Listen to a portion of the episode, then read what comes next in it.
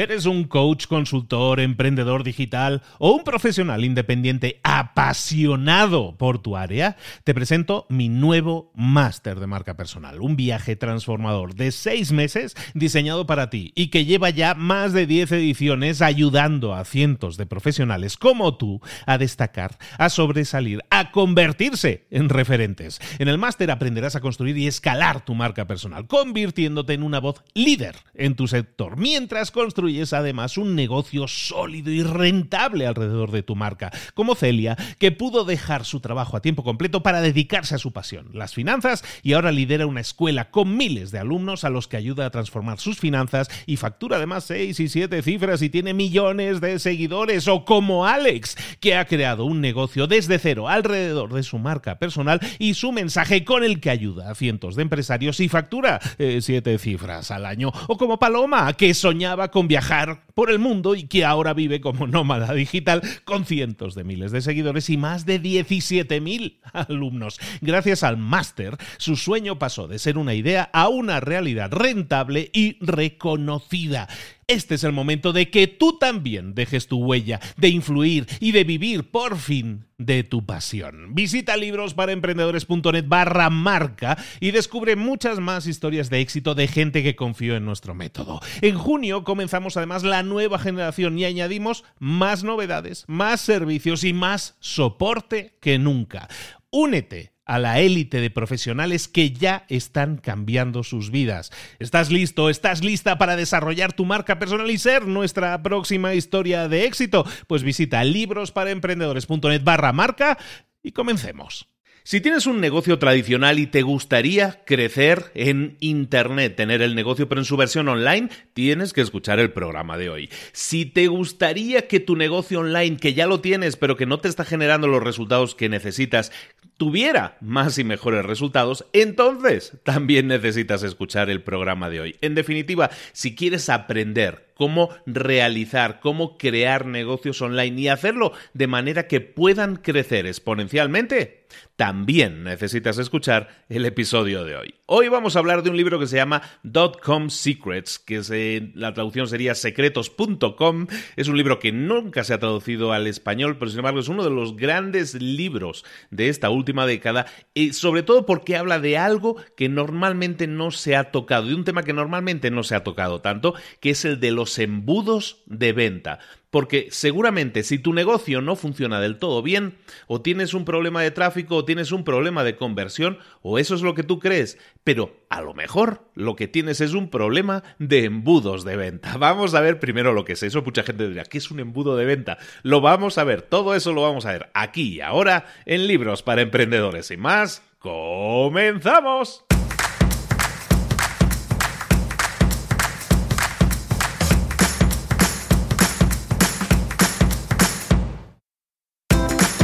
Bienvenidos al podcast Libros para Emprendedores. Para alcanzar el éxito en cualquier negocio que quieras emprender, debes formarte, debes estudiar, aprender para emprender. Y para ello, no hay nada mejor que un libro. En el podcast Libros para Emprendedores te ayudamos de tres maneras. Primero, seleccionando los mejores libros del mercado para ayudarte a emprender, a mejorar en tu emprendimiento. Segundo, te ofrecemos gratis un resumen de los puntos más valiosos explicados en cada libro. Y tercero, te damos finalmente pasos a seguir para poner en práctica todas esas lecciones aprendidas y así poder acortar tu camino hacia el éxito ya sea marketing, ventas, liderazgo, emprendimientos, mentalización, eh, vamos a analizar lo mejor de lo mejor, de los mejores libros del mercado y te lo vamos a dar todo bien masticadito y listo para ser aplicado. Soy Luis Ramos, empresario y emprendedor, y voy a acompañarte, si me lo permites, en este camino. Sin más, comenzamos a todos, bienvenidos una semana más a Libros para Emprendedores. Un saludo de Luis Ramos, aquí estamos de nuevo trayéndote como siempre un libro espectacular, un libro que te puede ayudar, como siempre, si lo pones en práctica, si pasas a la, a la acción, vas a obtener resultados. Siempre va a ser así y siempre vamos a seguir trayéndote libros que es como, oye, es como la comida, ¿no? Tú si quieres estar más fuerte y vas al gimnasio, pero tienes que comer bien, ¿no? Pues lo que te traemos aquí es una dieta de conocimiento brutal, los mejores libros del mercado para ti Y oye, este libro que te traigo hoy es un libro también reciente, es un libro no publicado en español, es un libro que se llama Dotcom Secrets, un libro publicado en el año 2015, tiene apenas cuatro años en el momento de esta grabación, y es un libro escrito por un señor muy simpático, muy amable, muy tiene cara de niño bueno, que se llama Russell Branson. Russell Branson es un señor que tiene una empresa que se llama ClickFunnels. Eh, para los que sepan un poco de temas online, ClickFunnels les suena mucho, es una de las grandes empresas. Es una empresa que factura cientos de millones de dólares. Este señor gana cientos de millones de dólares, escribe este libro explicando sus secretos, cómo él ha conseguido generar ese tipo de negocios.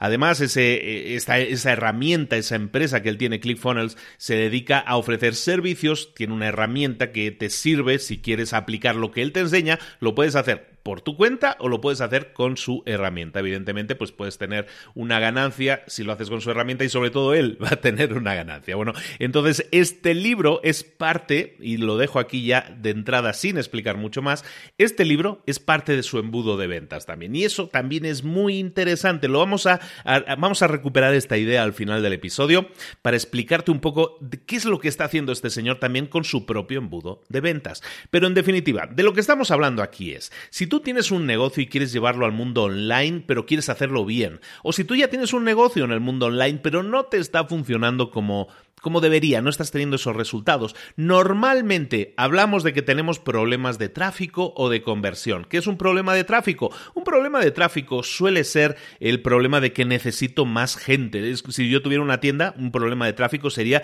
que tenga más gente que entre o que pase por delante de mi tienda, ¿no? Ese es un tema de tráfico, que más gente sepa que existo y visite mi tienda. Eso es un problema de tráfico.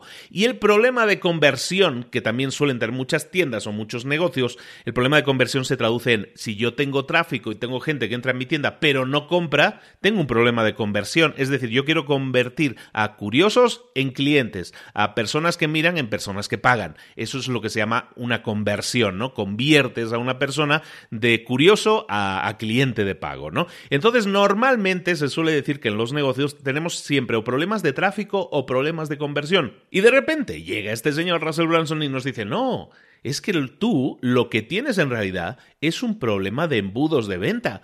E, e, el problema tuyo es, no es de tráfico de conversión, el problema es de embudos de venta. ¿Qué es un embudo de venta? Bueno, básicamente un embudo de venta, si nosotros nos imaginamos un embudo, la forma de un embudo, sabemos que un embudo tiene una parte más ancha arriba, ¿no? Por la boca, por donde entra, digamos, el líquido normalmente, y luego tienes una parte abajo más estrecha, ¿no? Bueno, imaginémonos ese embudo, ¿no? Con una parte de arriba, una parte de entrada que es más grande, una boca más grande y una salida que es más pequeña, se va haciendo cada vez más pequeña. Eso es un embudo. ¿Y por qué se llama esto embudos de venta? Porque literalmente lo que hacemos es dibujar ese embudo, pero con la cantidad de prospectos y ventas que tenemos. ¿A qué me refiero con eso?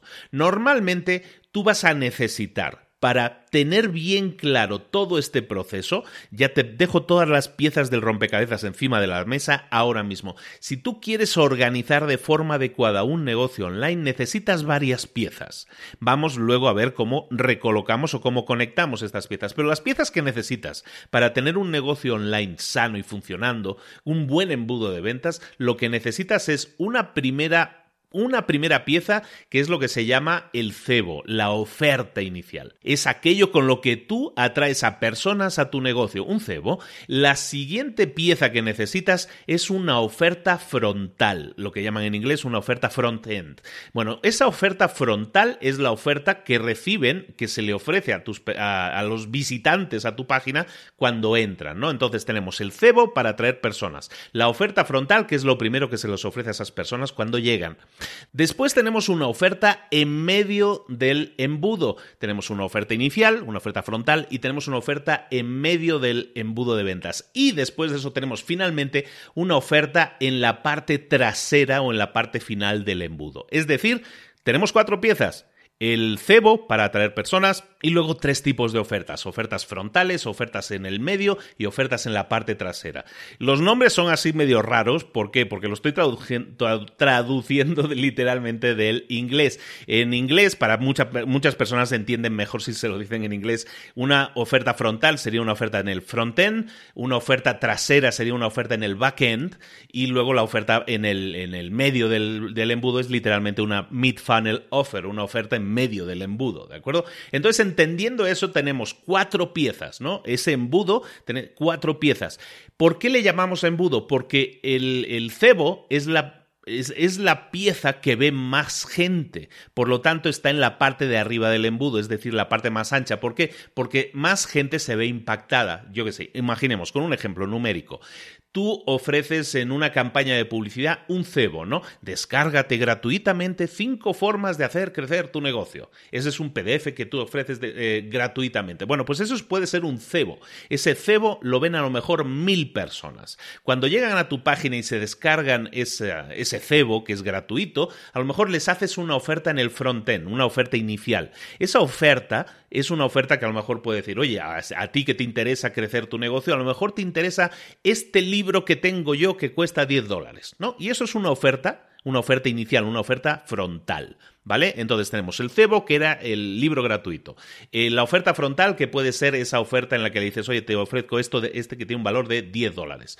Luego, una oferta en medio del funnel de ventas puede ser una oferta en la que le estás ofreciendo, oye, a esta persona que me ha comprado un libro de 10 dólares, quiere decir que está muy interesada en ese tema, tan interesada está que hasta ya me ha pagado dinero, me ha pagado dinero por ese libro. Entonces a esa persona le voy a ofrecer, a las personas que ya compraron mi libro, les hago una oferta en medio del embudo de ventas. ¿Eso qué es? Pues a lo mejor si yo les ofrecí un libro de 10 dólares, mi oferta en el medio del embudo de ventas es eh, em, un curso que tengo en línea que te explica mucho mejor estrategias de crecimiento de tus negocios. Y te lo vendo por 100 dólares. Te lo ofrezco por 100 dólares. Entonces, si vamos viendo las piezas, teníamos una, una oferta cebo que era gratuita en este caso, ¿no? Descárgate gratis el PDF con las cinco ofertas o cinco formas de hacerlo. Perfecto, ese es uno.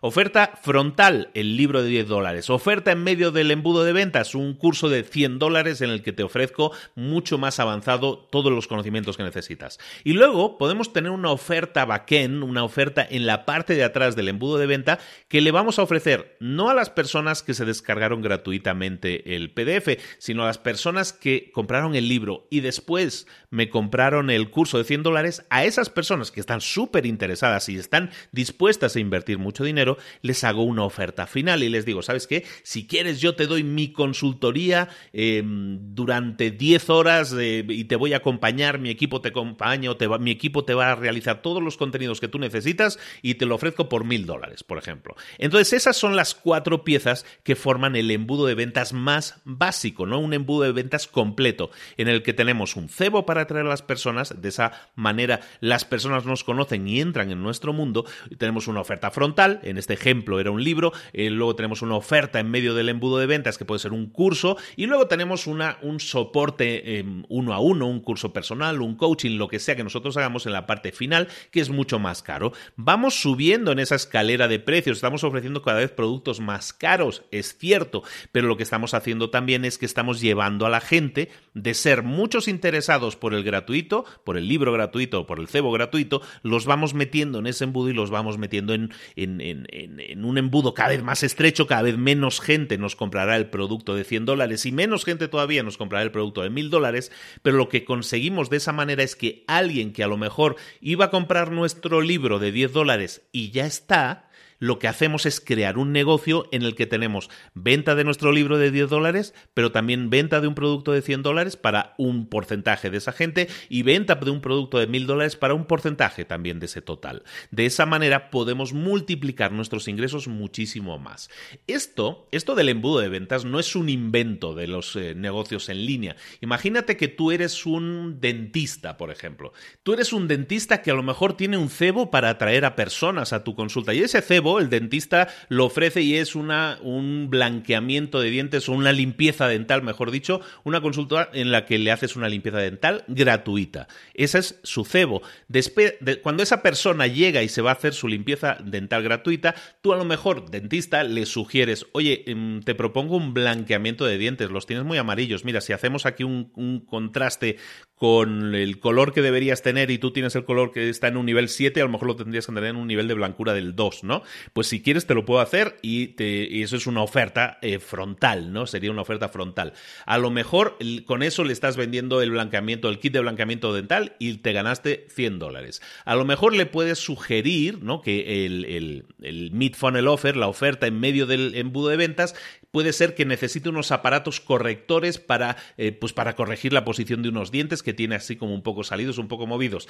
Eso se lo ofreces y va a tener un costo de 1.500 dólares, ¿no? Y eso, eso es un trabajo que te sirve para ir atrayendo. Recuerda, hemos atraído una persona con una limpieza gratuita y a lo mejor le hemos vendido un blanqueamiento y a lo mejor le hemos vendido también un corrector bucal o a lo mejor incluso una oferta en el backend le podrías ofrecer algún trabajo cosmético o de sustitución de, dientes o carillas o cosas que se pueden hacer ahí que son súper caras por 3.000 dólares. En definitiva, eso sería el equivalente en el mundo real si tú eres un dentista. Esto te puede servir incluso para tener servicios de suscripción. Un servicio de suscripción puede ser yo, dentista, te ofrezco a ti que has venido a una, a una limpieza gratuita, te ofrezco, eh, mira, durante los próximos dos años te ofrezco que cada seis meses vengas a hacerte un chequeo y te lo ofrezco en un precio mucho más reducido. Mis consultas normalmente son 50 dólares, seis consultas serían 300 dólares, te ofrezco esas seis consultas a 200 dólares. Entonces estás vendiendo por adelantado y de alguna manera es un servicio de suscripción. ¿Por qué? Porque estás consiguiendo que esa persona que solo iba a venir una vez a, limpiarse los dientes, venga en los próximos dos años, eh, cada seis meses o venga seis veces en los próximos tres años, pero en definitiva consigues que esa persona vuelva a tu negocio y qué va a pasar cuando vuelva a tu negocio. Pues que le vas a ofrecer de nuevo el blanqueamiento o los aparatos o trabajos de cosmética o lo que sea. En definitiva, todo esto sería un embudo de ventas que funcionaría increíble para un dentista. Entonces, eso son los embudos de venta, es decir, un, un método por el cual nosotros atraemos gente a nuestro negocio, les ofrecemos ofertas que a lo mejor son de precios muy reducidos, amables, ¿no? cercanos para que la gente los consuma y una vez los ha consumido, entonces entonces sí le vamos a, ofrecer productos de un precio un poco mayor y un poco mayor y un poco mayor. ¿Por qué? Porque la gente que te compra, la gente que te compra y está contenta con el servicio recibido, siempre va a sentir que tú eres la persona referencia en el caso del dentista, tú eres el, su dentista de referencia. Por lo tanto, va a confiar en ti cada vez más. Entonces, si cada vez le vas dando un buen trabajo y le vas ofreciendo productos de mayor precio, tú ingresas más y el cliente está satisfecho porque tiene cada vez una mejor dentadura y se encuentra satisfecho con los resultados.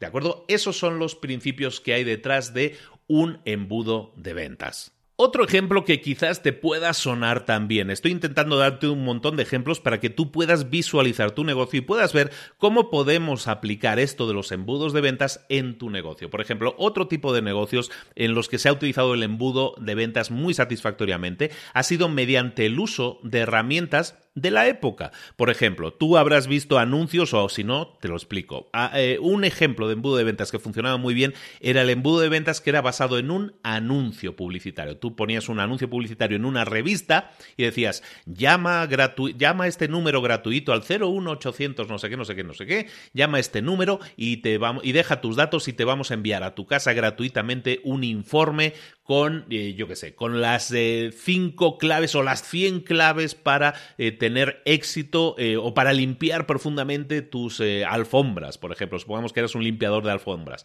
Llama a este número gratuito 01800 y te enviamos a casa el, el libro con las, las 100 técnicas que necesitas saber para tener tu casa libre de ácaros, por ejemplo. Bueno, pues eso a mucha gente le puede interesar porque a lo mejor en el anuncio puedes decirle si tu hijo tiene problemas de asma, si tu hijo tiene problemas de no sé qué, quieres que viva en un entorno con ácaros o en un entorno libre de ácaros, ¿no? Le tocas ahí un poco la fibra, ¿no? Y eso hace que esa persona vea ese anuncio y diga, y diga ay, mi hijo tiene asma, ¿sabes qué? Voy a llamar a esto, es gratis y me envían ese informe a casa, ¿no? Y me interesa saber lo que contiene ese informe. Bueno, eso es un embudo de ventas. ¿Por qué? Porque en un anunciante publica ese anuncio y lo que está consiguiendo son datos de esas personas. Esa es la parte de arriba del funnel, la parte de arriba del embudo. Estamos consiguiendo personas que están, siendo, eh, están demostrando un interés por un determinado tema. Eso te permite a ti, entonces, a esas personas a las que le estás enviando un informe, así se hacía antiguamente, le estás enviando ese informe, pues que estás consiguiendo su información y también clasificarlos como unas personas interesadas en ese tema. ¿De acuerdo? Entonces, esa es otra forma de hacerlo que se hacía más antiguamente en el sentido de que se utilizaba el número de teléfono gratuito, se, utilizaban eh, mensajes pregrabados, todo eso ha funcionado muy bien y de hecho todavía funciona muy bien para un determinado eh, nicho de mercado. Es decir, hay personas mayores que el tema de Internet no lo dominan, que el tema de dejar el correo electrónico no lo dominan tampoco. Entonces esas personas prefieren todavía llamar al número gratuito. Es decir, ese, esto que te acabo de explicar todavía funciona en la mayoría de negocios. Si tu negocio se nutre de clientes que tienen un determinado perfil de edad, entonces es importante que sepas cómo se comunican o cómo mejor comunicarte con ellos. Eh, eh, tradicionalmente, yo cuando era pequeño en mi casa se recibían muchas veces ese tipo de cartas, ¿no? Que eran como sobres súper gordos que traían un montón de información, ¿no? Lo que se llamaba eh, correo directo, ¿no? Que eran correos publicitarios en que te enviaban libros, colecciones de libros, eh, colecciones de sartenes para que compraras todo y lo compras por correo, ¿no? Es el correo tradicional. Eso hoy en día se ha sustituido por correos electrónicos, ¿no? Tu correo electrónico seguramente está atascado de mm, publicidad en la que te están intentando vender algo, ¿no? Entonces, tradicionalmente utilizamos el correo tradicional, ahora utilizamos correo electrónico. Antes eh, utilizábamos mucho el networking, ¿no? El tema de las redes de contactos personales. Yo conozco a tal persona, yo conozco a tal otra, recomiéndame. Hoy en día las redes sociales sustituyen mucho de eso, ¿no? Entonces, tenemos herramientas hoy en día que nos sirven para hacer lo mismo que se hacía tradicionalmente, pero lo podemos hacer hoy en día. En vez de correo directo, lo hacemos con correos electrónicos. En vez de tener que conocer a 500 personas, puedes utilizar redes sociales y conocer a 500 personas mucho más antes utilizabas anuncios en la televisión, ahora utilizas anuncios en YouTube. Antes utilizabas anuncios en la radio, ahora utilizas publicidad en un podcast. Antes utilizabas anuncios en periódicos, ahora utilizas anuncios en páginas web. En definitiva, nada ha cambiado y todo ha cambiado. Han cambiado los medios, pero la idea subyacente, la estrategia, sigue siendo la misma. Tenemos que captar a personas que demuestren un interés en un determinado producto, en un determinado tema, en un determinado servicio los identificamos y entonces los traemos a nuestro mundo. El embudo perfecto que es el primer capítulo del libro, el embudo perfecto eh, básicamente se divide en cuatro partes. Cuatro partes o cuatro preguntas que tú debes saber contestar. Si tú quieres crear el embudo perfecto para tu negocio, tienes que saber contestar a estas cuatro preguntas. Primera pregunta, ¿quién? ¿Quiénes son tus clientes ideales. ¿Quiénes son tus clientes ideales? Tú no tienes eh, recursos, tú no tienes dinero infinito como, yo qué sé, como Coca-Cola para hacer un anuncio en la televisión y llegarle a millones de personas y bueno, pues de esos millones de personas algunos habrá que les guste la Coca-Cola. Eso es muy gastado, eso es mucho dinero lo que te tienes que gastar. Es mucho mejor saber quiénes son tus clientes ideales y entonces una vez los hayas detectado, entonces desarrollar comunicaciones específicas para esas personas. Entonces, pregunta número uno que tienes que saber contestar sí o sí. ¿Quién es tu cliente ideal? Segunda pregunta que tienes que saber contestar sí o sí es ¿dónde están? ¿Dónde los puedes encontrar? Si tú ya estás en línea, si tú ya estás en un determinado grupo de Facebook o tú ya estás en un determinado moviéndote en unas determinadas cuentas de Instagram, por ejemplo, ahí vas a ver dónde está la gente, dónde se mueve la gente. La gente se mueve en línea en Facebook, en grupos de Facebook, se mueven en foros, en línea. En definitiva, tienes que localizar dónde está tu cliente ideal. A lo mejor tu cliente ideal es usuario de Instagram, pero a lo mejor no. A lo mejor es usuario de TikTok, que es otra red mucho para personas más jóvenes, o a lo mejor están en, Snapchat, o a lo mejor están en Facebook, o están en Twitter. Pues al final tú tienes que saber todo eso tienes que conocer a tu cliente ideal. Entonces, contestar esas preguntas. Recordemos, primera pregunta, ¿quién es tu cliente ideal? Segunda, ¿dónde encontrarlo? Tercera pregunta, ¿qué tipo de cebo le podría atraer a esa persona? Tú tienes que entender a tu cliente ideal y saber cuáles son sus problemas. Si tú entiendes cuáles son sus problemas, entonces puedes diseñar un embudo de ventas orientado a atraer ese tipo de personas. Hemos dicho que el primer paso en el embudo de ventas es qué. Es el cebo, es ese cebo que el cebo es una palabra que en español tiene, tiene una connotación negativa, pero en realidad es eso lo que estamos utilizando. Es un cebo para atraer personas a tu mundo, a tu plataforma. ¿Qué es lo que le puede interesar a esa persona que es tu cliente ideal y que ya sabes dónde encontrarlo? Pues tienes que pensar qué es lo que le puede interesar. ¿Le puede interesar un libro? ¿Le puede interesar un CD? ¿Le puede interesar un DVD? ¿Le puede interesar un curso en línea en vídeo? ¿Qué es lo que le podría interesar? ¿Un PDF gratuito, como estábamos diciendo en los ejemplos? ¿Un informe que se le va a enviar a casa? ¿Cuál es su interés? ¿Cómo podemos eh, cebarlos, cómo podemos darles un cebo para atraerlos a nuestro mundo. Esa es la tercera pregunta. Y la cuarta y última pregunta que tienes que saber antes de diseñar tu embudo de ventas es qué resultado quieres entregarles. Recordemos las cuatro preguntas. Primera pregunta, ¿quiénes son tus, tus eh, clientes ideales? Segunda, ¿dónde encontrarlos? Tercera, ¿qué tipo de cebo les puede llamar la atención? Cuarta pregunta, qué resultado quieres entregarles. Esa es la última pieza de este rompecabezas, una pieza en la que tú clarificas qué es lo que quieren alcanzar tus clientes ideales.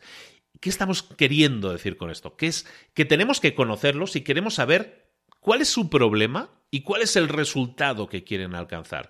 Nosotros no vendemos productos, nosotros no vendemos servicios, nosotros vendemos soluciones. Y es importante que captes esa diferencia. Cuando tú vendes soluciones, lo que estás haciendo es haber identificado un problema de un determinado grupo de personas sabes el resultado que quieren alcanzar, la solución es tu producto. Entonces, lo que haces es llevar a alguien de ese punto A gente con un problema, a ese punto B ya no tienen ese problema, ya tienen un resultado. Por lo tanto, recuerda, tenemos que saber quién es nuestro cliente ideal, dónde encontrarlos, qué tipo de cebo le podemos dar, pero sobre todo, qué resultado le queremos entregar. ¿Por qué? Porque cuando nosotros sabemos qué resultado quieren alcanzar, nosotros podemos incluso a lo mejor crear un producto que no teníamos en nuestro arsenal de productos, podemos crear un producto específico para esas personas. ¿Por qué? Porque esas personas buscan un determinado resultado. Entonces, ¿sabes qué? Yo voy a crear una solución que les entregue ese resultado ni más ni menos. ¿De acuerdo? Eso es el embudo de ventas ideal, el embudo que responde a estas cuatro preguntas. ¿Quién? Es tu cliente, dónde se encuentra, qué cebo le puede interesar y qué resultado quieren alcanzar. ¿Ya con esto nos vamos a hacer millonarios? ¿Ya con esto nos vamos a hacer ricos? Eh, sí y no, hay que, hay que trabajarlo un poco más, pero tienes que entender una cosa. Una vez entiendas dónde está tu cliente, quién es tu cliente, puedes crear un anuncio y atraer a gente, eso está claro. Pero es entonces cuando tenemos que crear lo que en el libro llaman una escalera de valor. Una escalera de valor. Nosotros, eh, por ejemplo, los cursos que yo doy lo llamamos una pirámide de productos, pero viene siendo lo mismo. Básicamente nosotros estamos entregando mayor valor a medida que vamos aumentando el, el producto, a medida que el producto se adentra más en nuestro mundo, el valor que entregamos es mayor, pero también el costo es mayor, es decir, tiene un precio más alto. Es el ejemplo que estábamos diciendo del, del libro que era, te, te, vendo un libro de 10 dólares, luego si quieres subir en mi escalera de valor te puedo ofrecer un producto de 100 dólares que te ayuda muchísimo más, es decir, tiene más valor, pero también tiene un precio más elevado. Entonces hay gente que a lo mejor no lo puede pagar, pero tienes que valorar si el valor que te estoy dando eh, va en correspondencia con ese precio. Es decir, si yo imagino una escalera, en el primer escalón pongo mi libro de 10 dólares, o en mi escalera pongo mi limpieza dental de 100 dólares, ¿no? O mi blanqueamiento dental de 100 dólares. En definitiva, en mi escalera puedo ir poniendo en cada peldaño un producto que tiene mayor valor, pero también mayor precio. ¿Cuál es el objetivo? de nuestro embudo de ventas, nuestro objetivo siempre va a ser llevar a la mayor cantidad de clientes posibles lo más arriba posible en esa escalera de valor. ¿De acuerdo? Entonces, evidentemente, cuando tú pones un anuncio en Internet diciendo que la gente llegue a tu negocio o que llegue a tu página web, eh, no puedes esperar que alguien llegue y se gaste un millón de dólares en ti. Pero lo que sí puedes esperar es que a lo mejor un millón de personas se gasten 10 dólares. Eso sí lo puedes esperar, que es mucho, evidentemente, pero eso también te puede generar mucho dinero. Y si tú generas un millón de ventas de tu libro de 10 dólares, eh, lo único que necesitamos es de ese millón de personas que te han comprado el libro, a lo mejor hay 100.000 personas que te compran el curso de 100 dólares y a lo mejor hay 10.000 personas que te compran el curso de el coaching o el servicio que estés dando especializado de 1.000 dólares. En definitiva, es llevar a la mayor cantidad de gente subir ir subiendo, ir acompañándolos en esa subida, en esa escalera de valor, ¿de acuerdo? ¿Qué pondremos en cada peldaño? Un producto o un servicio. Y ese producto siempre va a ser más caro que el anterior, pero también va a tener un valor percibido mucho mayor, ¿de acuerdo? Entonces, siempre que creemos productos o siempre que creemos una escalera de productos, nos tenemos que acordar de esas dos cosas. Vamos a crear un producto que tiene que ser más caro que el anterior, pero que tiene que demostrar más valor que el anterior. ¿De acuerdo? Lo que decíamos. El primer eh, producto en mi escalera de valor a lo mejor es un PDF gratuito. El segundo producto en el segundo peldaño a lo mejor es un libro de 10 dólares. El tercer producto en el tercer peldaño de mi escalera a lo mejor es un producto, un infoproducto de 100 dólares. Y a lo mejor el cuarto producto en mi escalera de productos es un producto que cuesta 1000 dólares, pero que implica mucho más eh, eh, desgaste por nuestra parte a nivel de empresa porque nos implica muchas más horas, porque es una atención más más personalizada. Todos sabemos que un producto más personalizado es más caro.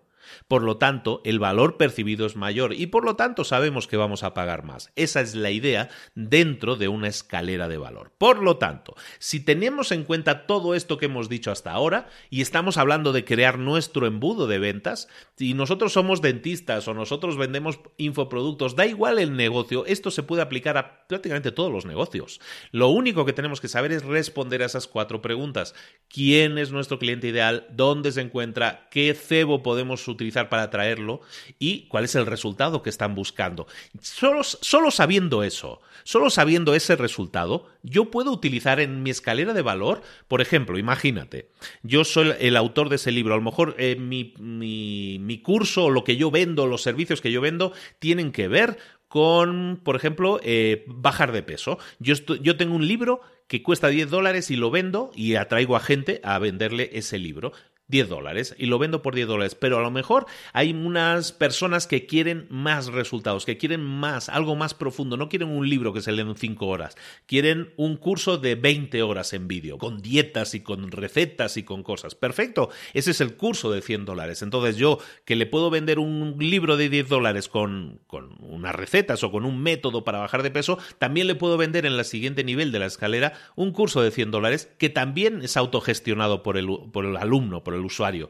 Pero no, a lo mejor esa hay de ese grupo de personas, hay personas que prefieren pagarme 500 dólares o 1000 dólares, pero quieren que yo les dé un servicio eh, más personalizado, quieren poder contactarme vía WhatsApp, quieren, que yo les envíe cada semana menús personalizados. Y yo les cobro 500 dólares por eso. Evidentemente, lo que estoy dándole es más valor porque le estoy dando una atención personalizada, me pueden contactar por WhatsApp, evidentemente es más, más el valor que les estoy dando, pero también tiene un precio superior. ¿De acuerdo? Entonces, como veis, esto es aplicable a la mayoría de negocios, pero tenemos que ver siempre entender quién es nuestro cliente, cuál es la problemática y el resultado que está buscando y entonces crear una escalera de productos que se marque dentro de esas necesidades del cliente. Porque las necesidades del cliente siempre van a ser las mismas, el problema a solucionar siempre va a ser el mismo. Entonces tenemos que crear esa pirámide de productos, en este caso esta escalera de valor, estoy acostumbrado a llamarle pirámide de productos, pero en el libro lo llaman escalera de valor, entonces lo vamos a llamar escalera de valor y lo que vamos a hacer es venderle a esa persona o a la mayor cantidad de personas posibles algo que esté lo más arriba posible en esa escalera. ¿De acuerdo? Entonces, si tú eres dentista o tú eres dietista o tú eres, da igual lo que sea, o sastre, tú también puedes estar vendiéndole productos a una persona que a lo mejor puedes atraerlos, a, lo mejor un sastre, por ejemplo, ese ejemplo que no lo habíamos hecho.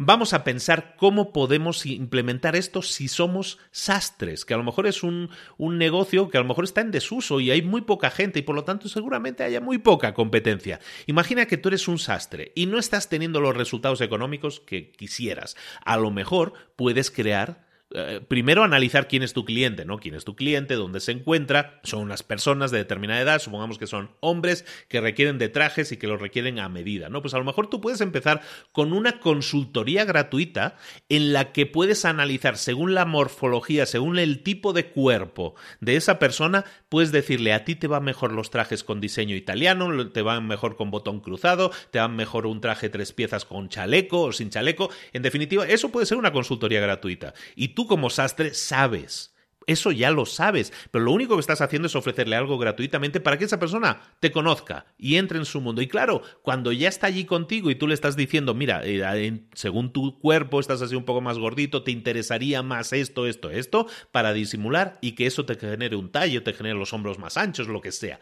Perfecto, esa persona ha recibido valor y lo ha recibido de forma gratuita. Ese sastre entonces le va a decir, por ejemplo, en tu caso, te iría mejor los trajes con un corte cruzado y, un, y con traje tres piezas con chaleco. Bueno, pues te propongo lo siguiente. Tenemos una oferta por la cual te podemos hacer tres trajes o dos trajes o un traje a, determinado precio. ¿Sabes qué? A, a 200 dólares te hacemos un traje a medida italiano con este corte y con la tela que tú escojas. ¿De acuerdo? Y de regalo te damos una corbata a escoger de estas de seda. Oye, pues esto está muy bien, es una muy buena oferta.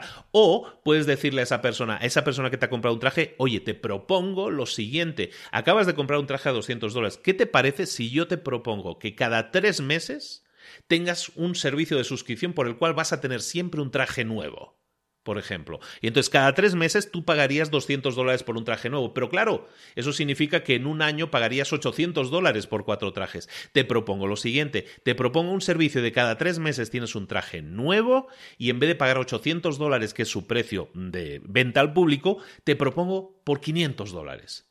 Eso para ti como productor, evidentemente tienes que estudiar los precios para saber si tienes margen, ¿qué significa? Que tienes un cliente cautivo, tienes un cliente contento, que tienes un cliente que ya no te compra un traje o que viene a hacerse una prueba gratuita, tienes un cliente que va a venir cuatro veces al año a por su traje nuevo.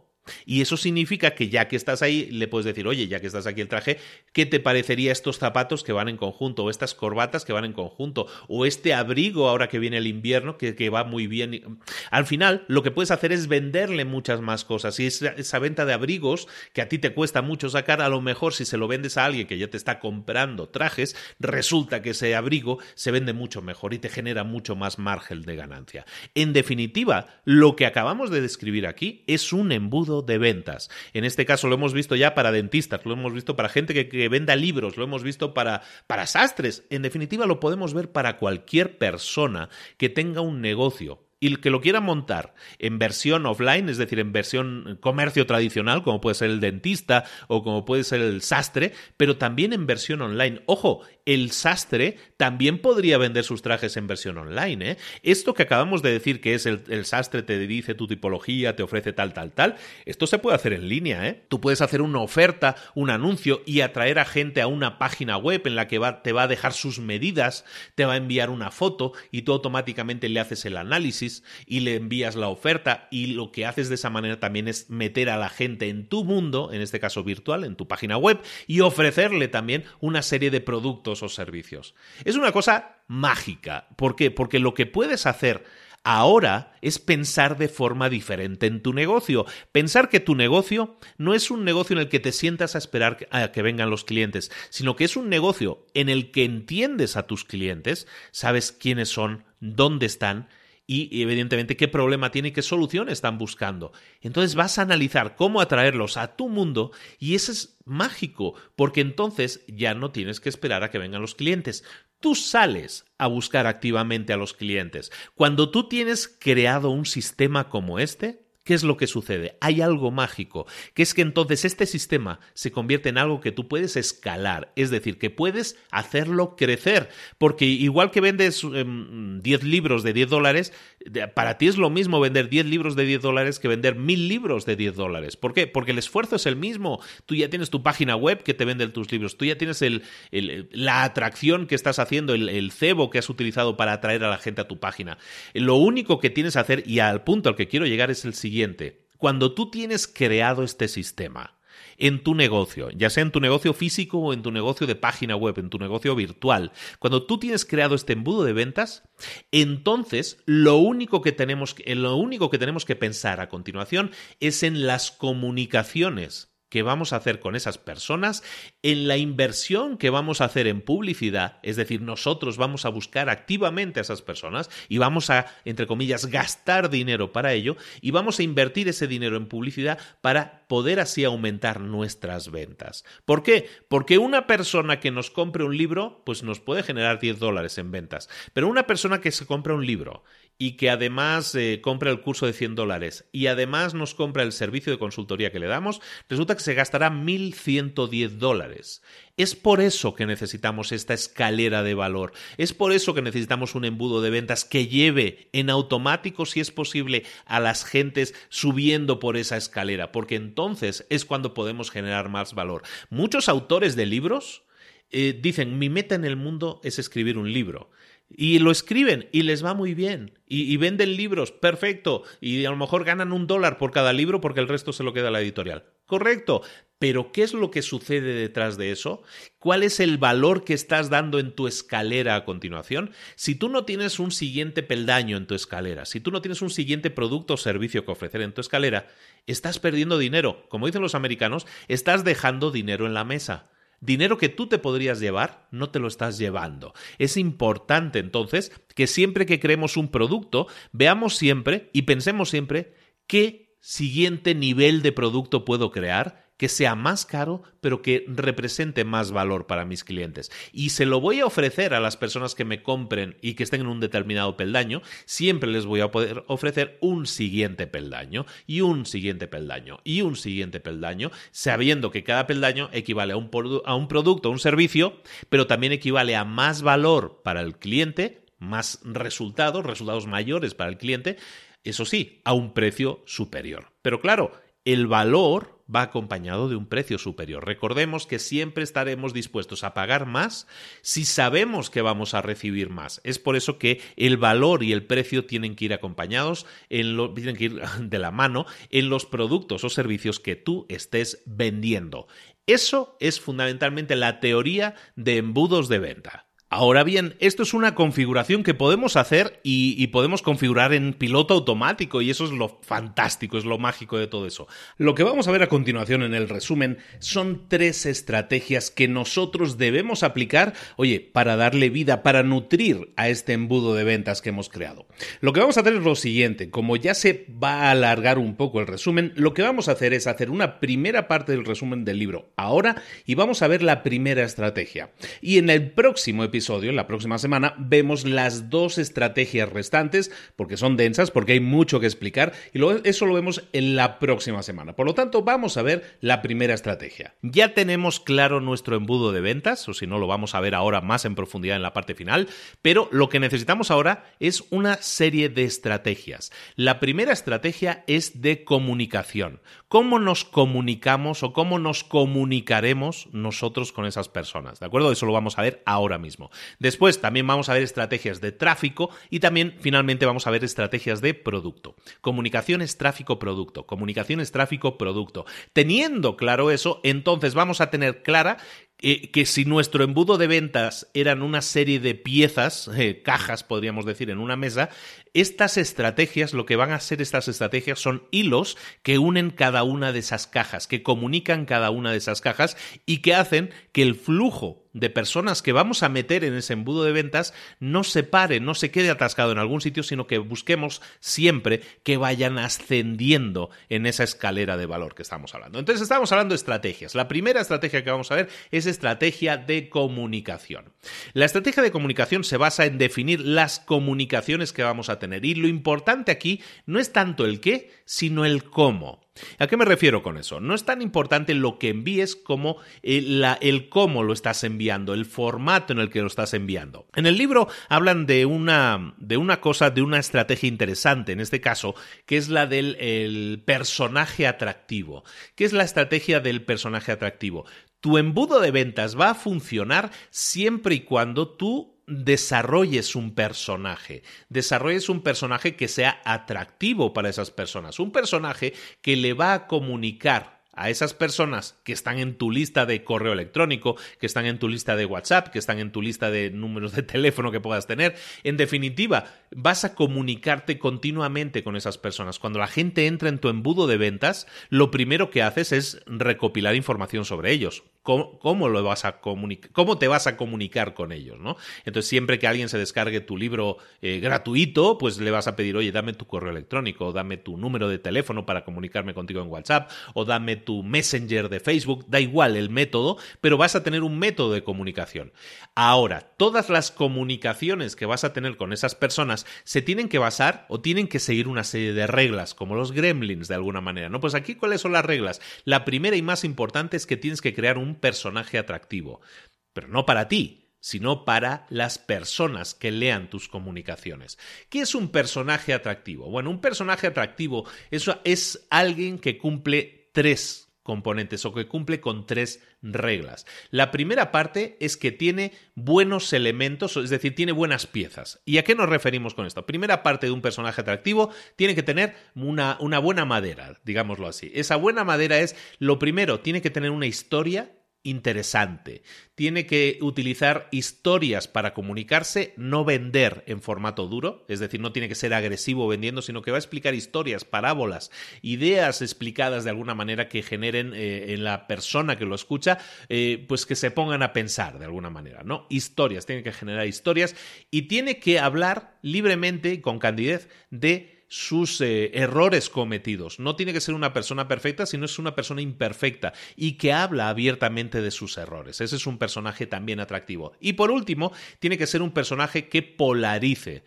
Es decir, tú tienes que entender cuando alguien te lea o cuando alguien te escuche o cuando alguien vea tus vídeos, Tú tienes que ser un personaje atractivo pero polarizante. Habrá gente que esté súper a favor en cuanto te vea y hay gente que va a estar súper en contra cuando te vea. Es decir, tienes que tener las ideas claras. No se busca agradar a todos, pero a aquellos a los que agrademos les, les agradaremos con el alma. ¿De acuerdo? Entonces, la primera parte de un personaje atractivo es que tenga buena madera, ¿no? Buenos elementos. Estos eran los elementos que decíamos. Segundo punto, tiene que tener una identidad clara. Los personajes atractivos memorables normalmente tienen una de estas cuatro identidades, ¿no? Una identidad clara, vamos a escoger o vamos a ver en qué tipo de identidades nos podemos mover. Identidad número uno es un líder, un líder que conoce los errores que una persona puede cometer, un líder que sabe los pasos que hay que seguir en un determinado camino, pero que también sabe que si te sales de ese camino te puedes caer. Ese es un líder, ¿no?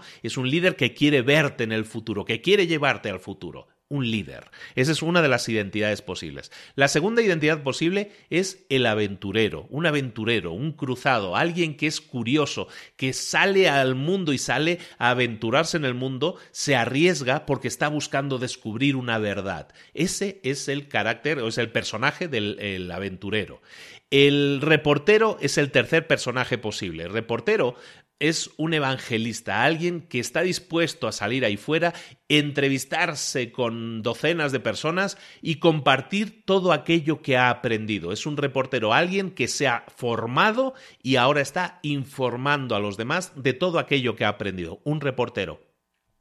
Y el último personaje posible es el héroe a su pesar. ¿Qué es el héroe a su pesar? héroe a su pesar es difícil decirlo. El héroe a su pesar es aquel que no quiere los focos, no quiere la fama, pero se siente obligado a compartir todo aquello que sabe, ¿de acuerdo? Entonces, un héroe a su pesar puede ser alguien que haya conseguido un determinado resultado, pero que eh, no le gusta hablar en público, pero eh, ha conseguido unos resultados que se siente obligados a compartir. Es decir, estamos hablando, recordemos, de cómo crear un personaje memorable. Hemos visto primera parte eh, o primer ingrediente, necesitamos una buena madera, ¿no? Una historia, eh, una historia que conecte, imperfecta, pero todo eso. Una identidad clara, hemos dicho, como segundo gran punto, ¿no? Puede ser un líder, un aventurero, un reportero o un héroe a su pesar.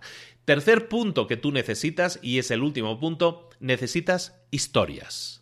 Necesitas unas historias que compartir. La forma en que tú te comunicas con la audiencia, con la gente que son tus prospectos, que quieres que se conviertan en tus clientes, la vas a hacer a través de historias. Las Historias más comunes que se utilizan en los negocios, aquí te explico unas cuantas, son unos tres, son seis historias, son seis tipos de historias. Las historias que tú puedes utilizar en negocios normalmente pueden ser, pueden ser muchas más, pero las más típicas son, por ejemplo, eh, pérdida y redención.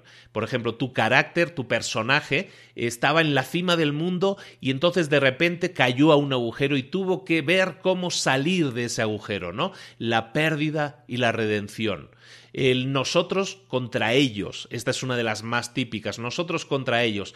Tu personaje está batallando, es el líder a lo mejor de un grupo de, de rebeldes o de clientes rebeldes que lo que hacen es escoger con qué lado están. ¿Están por el lado de las, eh, yo qué sé, de las farmacéuticas o están por el lado de la, de la nutrición natural, ¿no? Eh, todo eso es el nosotros contra ellos, ¿no? Y es el, un tipo de historia que tú puedes desarrollar. Eh, otro tipo de historia típica en los negocios es el antes y el después. Eh, eh, hablábamos hace un momento de, por ejemplo, de gente que quiere perder peso, pues el antes y el después. Yo antes pesaba 200 kilos y ahora peso 65. Bueno, pues eso es un antes y un después, ¿no? Tu personaje está explicando historias en las que hay un antes y un después, es decir, hay una transformación. Antes hemos hablado del punto, ¿no? De alguien tiene un problema, está en un punto A alguien soluciona su problema, está en un punto B, siempre hay una historia de transformación en eso, ¿no? Entonces siempre el antes y después funciona muy bien como estrategia de contar historias, ¿de acuerdo? Otro tipo de historia que se suele utilizar mucho en los negocios, el descubrimiento increíble. El descubrimiento increíble significa que, por ejemplo, tu personaje, la persona que está escribiendo los mails, la persona que se comunica, ha descubierto algo tan inspirador que tiene que ayudar a la mayor cantidad de gente posible a que lo utilicen, ¿no? He que las semillas de goji o de mochi, no sé qué, son muy buenas para la memoria. Bueno, pues eso es algo, es un descubrimiento que he hecho y entonces ahora estoy vendiendo zumos de, de estas vallas porque son un descubrimiento increíble, ¿no? Ese es un tipo de historia. Estoy poniendo ejemplos velados, porque no quiero decir marcas, pero seguro que tú conoces esas historias, seguro que te suena y seguro que muchas empresas se han comunicado para ti utilizando ese tipo de historias, ese tipo de personajes, ¿de acuerdo? El eh, otro tipo de historia también muy interesante es la del secreto la del secreto. Tu cliente eh, recibe un mensaje de tu, de tu personaje atractivo en la que le está explicando, tu personaje le está explicando algo que nadie más sabe. Un secreto, la herramienta secreta para conseguir determinado resultado. El secreto que utilizan los peruanos para no sé qué, no sé cuánto. El secreto que tienen las brasileñas para tener el pelo no sé qué, no sé cuánto. ¿Te das cuenta? Ese tipo de secreto de historia es, eh, es fundamentalmente un tipo de historia que permite comunicarte de manera muy interesante con tus clientes, tus posibles clientes, para venderles un producto o servicio. Puede ser tu primer producto en la escalera de valor que decíamos, ¿de acuerdo? Y por último, hablemos de los testimonios, ¿no? Testimonios en tercera persona. Quizás tu personaje atractivo lo que hace es, es explicarle a sus posibles clientes una serie de éxitos increíbles que otras personas han tenido. A lo mejor yo soy entrenador personal y le explico a través de testimonios de mis clientes cómo esta persona que trabajó conmigo perdió 80 kilos, cómo esta persona que tenía diabetes ya no la tiene, cómo esta persona que tenía no sé qué ahora ya no lo tiene. Y todo gracias al servicio que yo les he proporcionado. ¿De acuerdo? Entonces lo que estamos haciendo es utilizar testimonios en tercera persona, no míos, no historias personales, sino historias de otras personas que han utilizado mis servicios y que han obtenido esos resultados que decíamos que son una de las claves que nosotros que tenemos que saber de nuestros clientes. Entonces, siempre que nosotros creemos comunicaciones, una estrategia de comunicación. Siempre que nosotros, y la estrategia de comunicación, recuerda, pueden ser publicaciones que tú haces en tus redes sociales, pueden ser correos electrónicos que tú envías, pueden ser mensajitos que envías por WhatsApp a tus clientes. Lo que buscamos es crear una sensación de que somos consistentes, de que somos congruentes.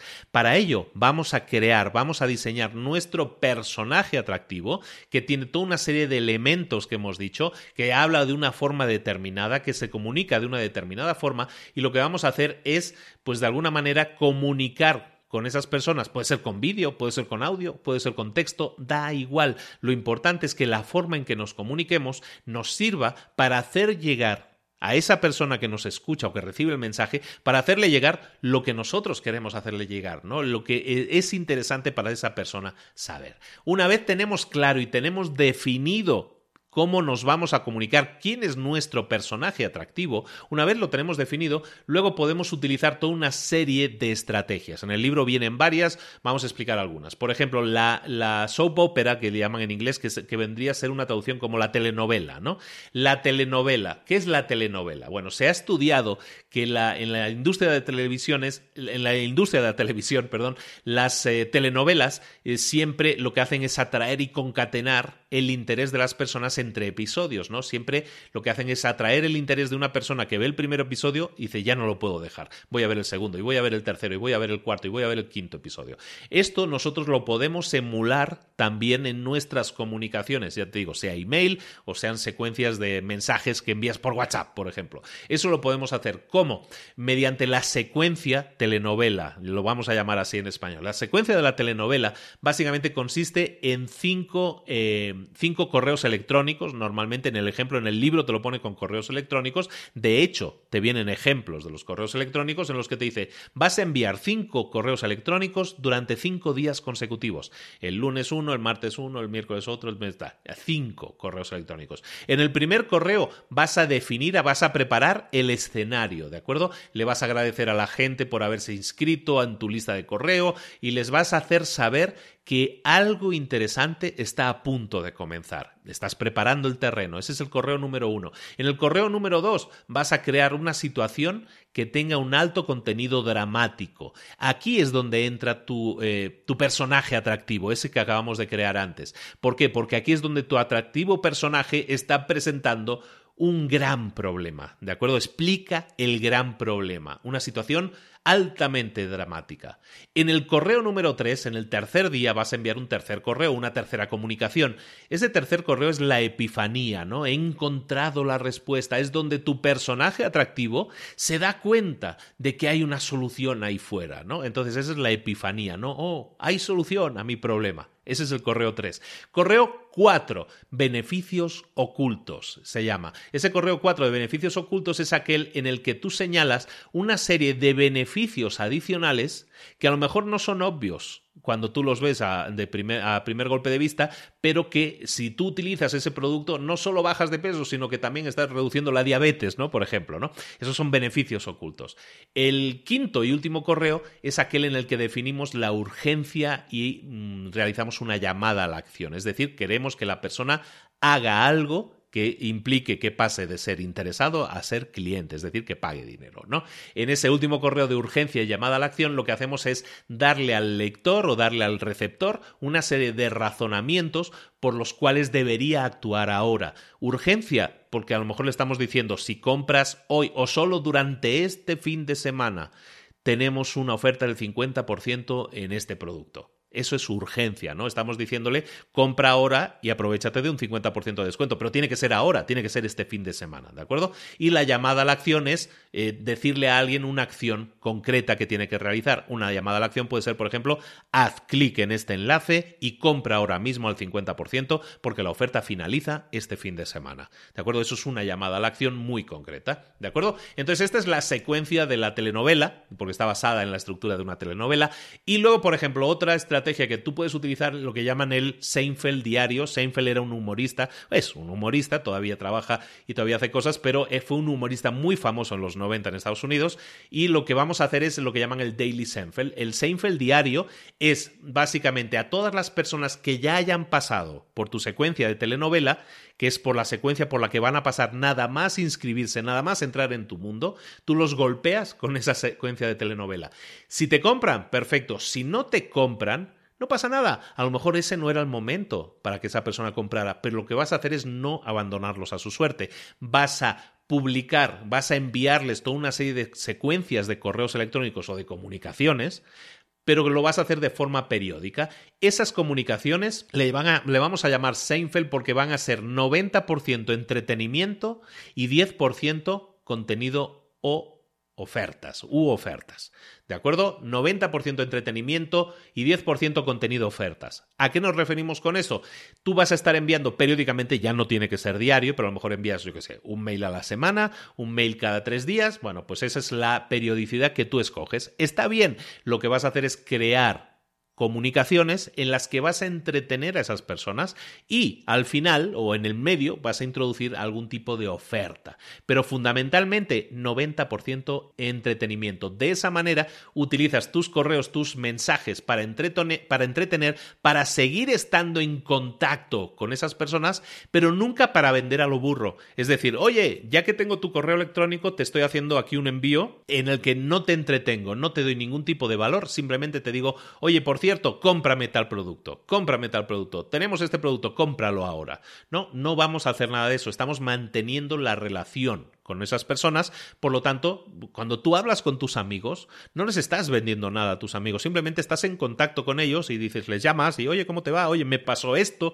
me pasó lo otro. Eh, son llamadas entretenidas, ¿no? Queremos emular eso, queremos emular una relación de amistad entre tus eh, prospectos y clientes, evidentemente, y tú, ¿no? Y tú o tu empresa. Eso es importante. Entonces, la estrategia de comunicación que vamos a utilizar es comunicaciones periódicas, comunicaciones constantes con tus prospectos y con tus clientes. Cuando inicies la conversación con ellos, vamos a ser un poco más, si quieres llamarlo así, agresivos con la venta. Vamos a utilizar una secuencia tipo telenovela. Y si se ha vendido, perfecto. Si no se ha vendido, no pasa nada. Mantenemos la relación de amistad. La vamos incrementando en el tiempo, la vamos haciendo larga en el tiempo, simplemente manteniendo la comunicación y dándoles entretenimiento. Y, por cierto, ya que te envío un correo y te he entretenido durante el 90% del tiempo, por aquí te dejo algo por si te interesa. Esos son lo que llaman ventas blandas, en las, en las cuales no estamos siendo agresivos, estamos dentro de nuestro personaje atractivo, seguimos dentro de nuestro personaje y lo que hacemos es comunicarnos con esas personas para ayudarles, para entretenerlas y de paso, si alguna necesita eh, pues un apoyo con algún producto o servicio que tú vendes, pues también se lo vendemos, ¿de acuerdo? Esto es fundamentalmente la estrategia de comunicación, así eh, muy rápido.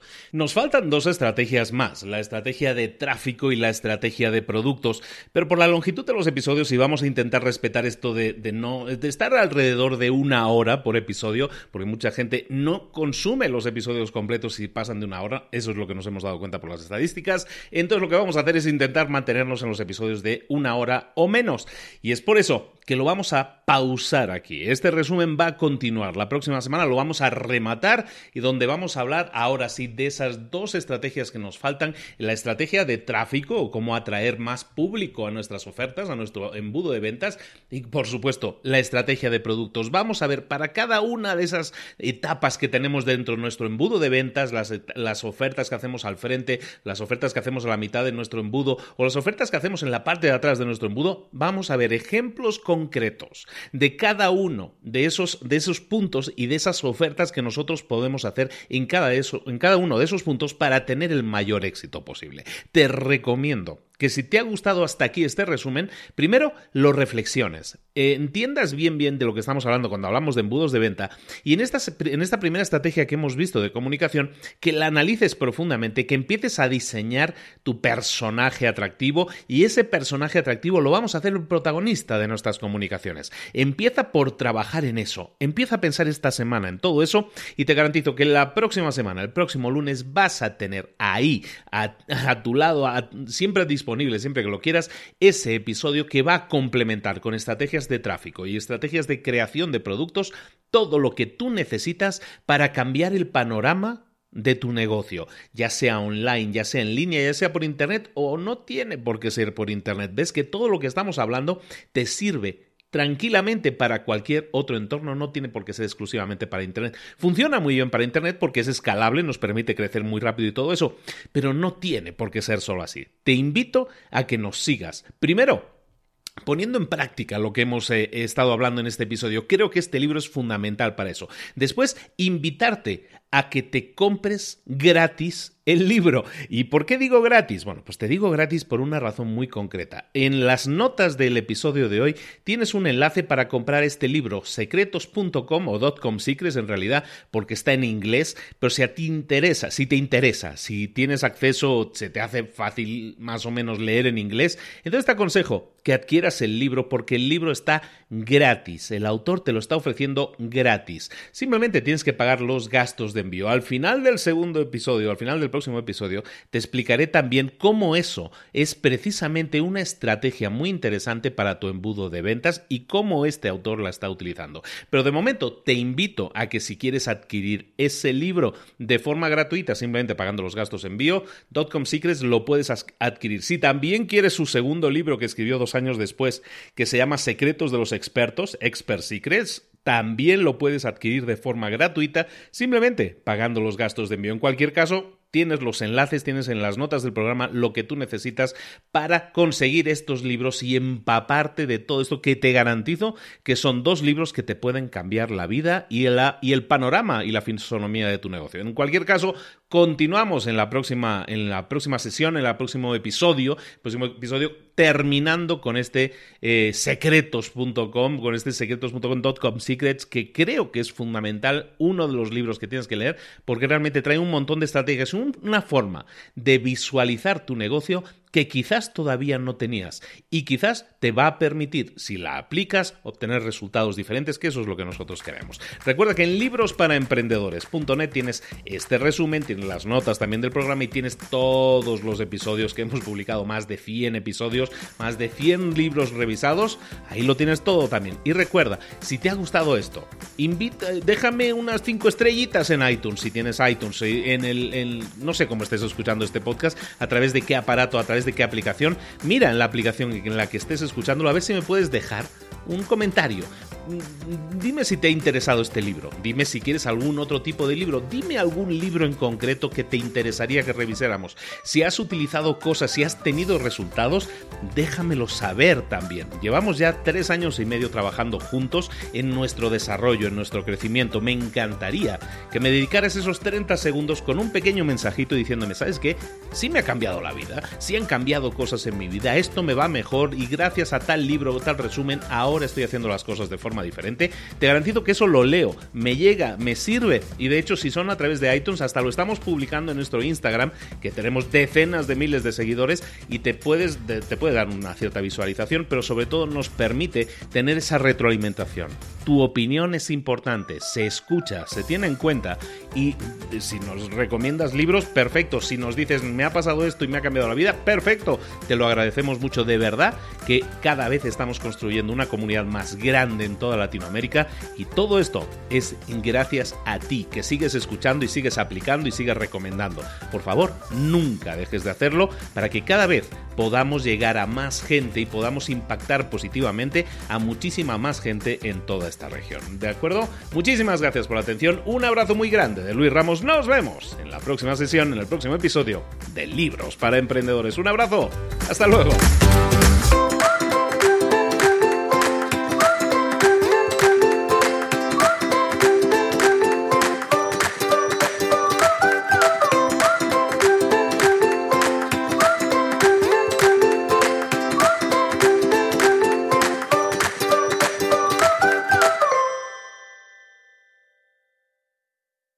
¿Eres un coach, consultor, emprendedor digital o un profesional independiente apasionado por tu área? Te presento mi nuevo máster de marca personal, un viaje transformador de seis meses diseñado para ti y que lleva ya más de 10 ediciones ayudando a cientos de profesionales como tú a destacar, a sobresalir, a convertirse en referentes. En el máster aprenderás a construir y escalar tu marca personal, convirtiéndote en una voz líder en tu sector, mientras construyes es además un negocio sólido y rentable alrededor de tu marca, como Celia, que pudo dejar su trabajo a tiempo completo para dedicarse a su pasión, las finanzas, y ahora lidera una escuela con miles de alumnos a los que ayuda a transformar sus finanzas y factura además seis y siete cifras y tiene millones de seguidores, o como Alex, que ha creado un negocio desde cero alrededor de su marca personal y su mensaje con el que ayuda a cientos de empresarios y factura eh, siete cifras al año, o como Paloma, que soñaba con viajar